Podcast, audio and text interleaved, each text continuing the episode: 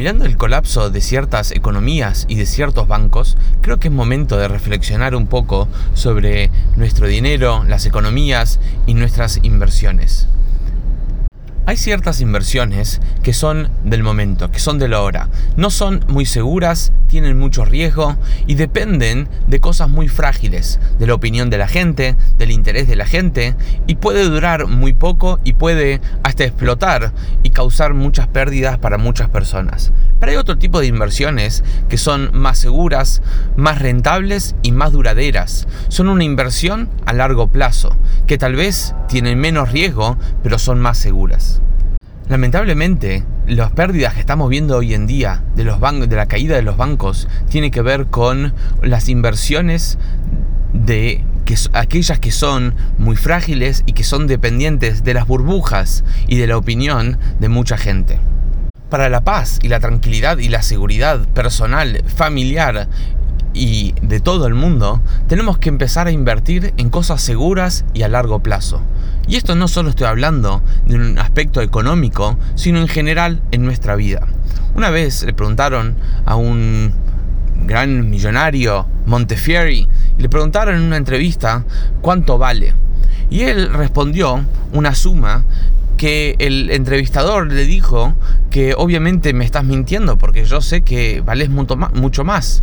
Al cual el señor respondió, vos no me preguntaste cuánto tengo, sino me preguntaste cuánto valgo. Yo valgo toda aquella plata, todo aquello dinero, todo aquel dinero en el cual yo di en acá. Todo ese dinero nunca nadie me lo puede sacar. Todo lo que yo tengo lo puedo perder de un día para el otro. Pero toda la plata que yo di en acá, todas las instituciones que yo construí y todas las personas que yo ayudé, todas las personas y todas las escuelas y todos los templos que yo ayudé a construir y la educación que salió de ello, es realmente mi valor y es algo que nunca nadie en la historia me puede sacar. Estos son inversiones a largo plazo. Estos son inversiones que valen la pena invertir y entregarse. Estamos hablando en la para allá de esta semana cómo Am Israel donó dinero y joyas y diamantes y oro y plata y cobre para la construcción del Mishkan, del tabernáculo, del templo ambulante. Lo mismo ocurrió más adelante cuando el pueblo judío se estableció en Jerusalén para construir el primer templo y el segundo templo. Todo esto fue construido por el corazón, el tiempo, la plata y la sabiduría de Am Israel. Y eso es algo que dura, dura hasta hoy. Vos vas al Kotel hoy y es un lugar sagrado porque nosotros pusimos ahí nuestra plata y nuestro corazón y nuestro esfuerzo. Estos son inversiones que realmente duran. Aquella persona que piensa qué quiero hoy, qué me sirve hoy, es alguien que no ve el futuro y es alguien que no tiene realmente resultados. Como el dicho dice, pan para hoy, hambre para mañana.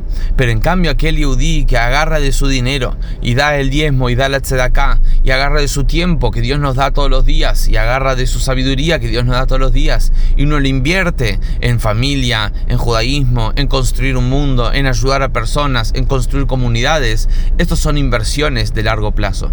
Estos son inversiones que vale la pena entregarse y esforzarse. Esto es lo que ama Israel hizo siempre a lo largo de toda la historia. Siempre a lo largo de toda la historia nosotros pensamos en las inversiones a largo plazo. Fíjate algo interesante. La pregunta es, salimos de, Egipto, estábamos en el desierto y lo primero que Dios nos dice hacer es construir un Mishkan. Las bases, los pilares de este Mishkan, de este tabernáculo, de este templo, eran construidas por medio de un material, de una madera especial. Se llama la madera de acacia. La pregunta que nuestros sabios se hacen es cómo y de dónde el pueblo judío tenía esta madera. Ellos recién salían de la esclavitud de Egipto, iban directo al desierto, de dónde ellos tenían la respuesta es que ellos, 210 años antes, muchos años antes de entrar en esclavitud, ellos sabían que en algún momento ellos iban a construir el tabernáculo, este templo para Dios. Por lo tanto, en los 210 años de esclavitud que el pueblo judío estuvo en Egipto, el pueblo judío se había llevado consigo y había almacenado y había guardado y había cuidado toda esta madera. Para que en un futuro, después de 210 años, el pueblo judío tenga la madera necesaria para construir la casa de Dios. Esto es un mensaje muy fuerte muy interesante.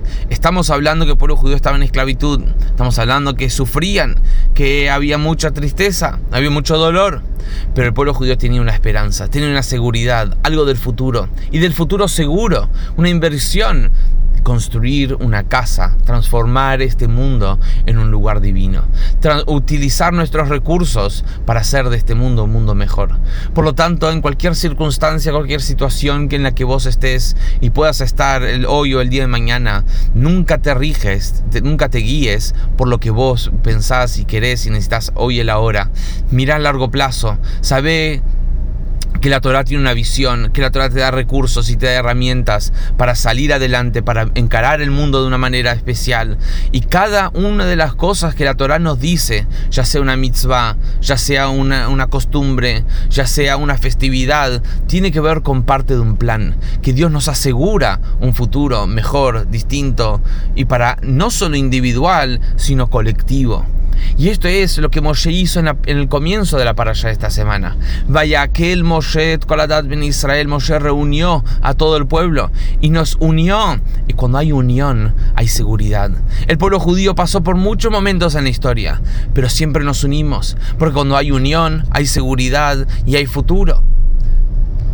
Y esto es lo que estamos viviendo este año. Este año, el año posterior al año de sabático en el que el pueblo judío eh, está contando, se llama el año de aquel, de la reunión. Y esto es lo que tenemos que hacer este año, hacer reuniones entre nosotros, entre amigos, entre colegas, entre compañeros, entre familiares.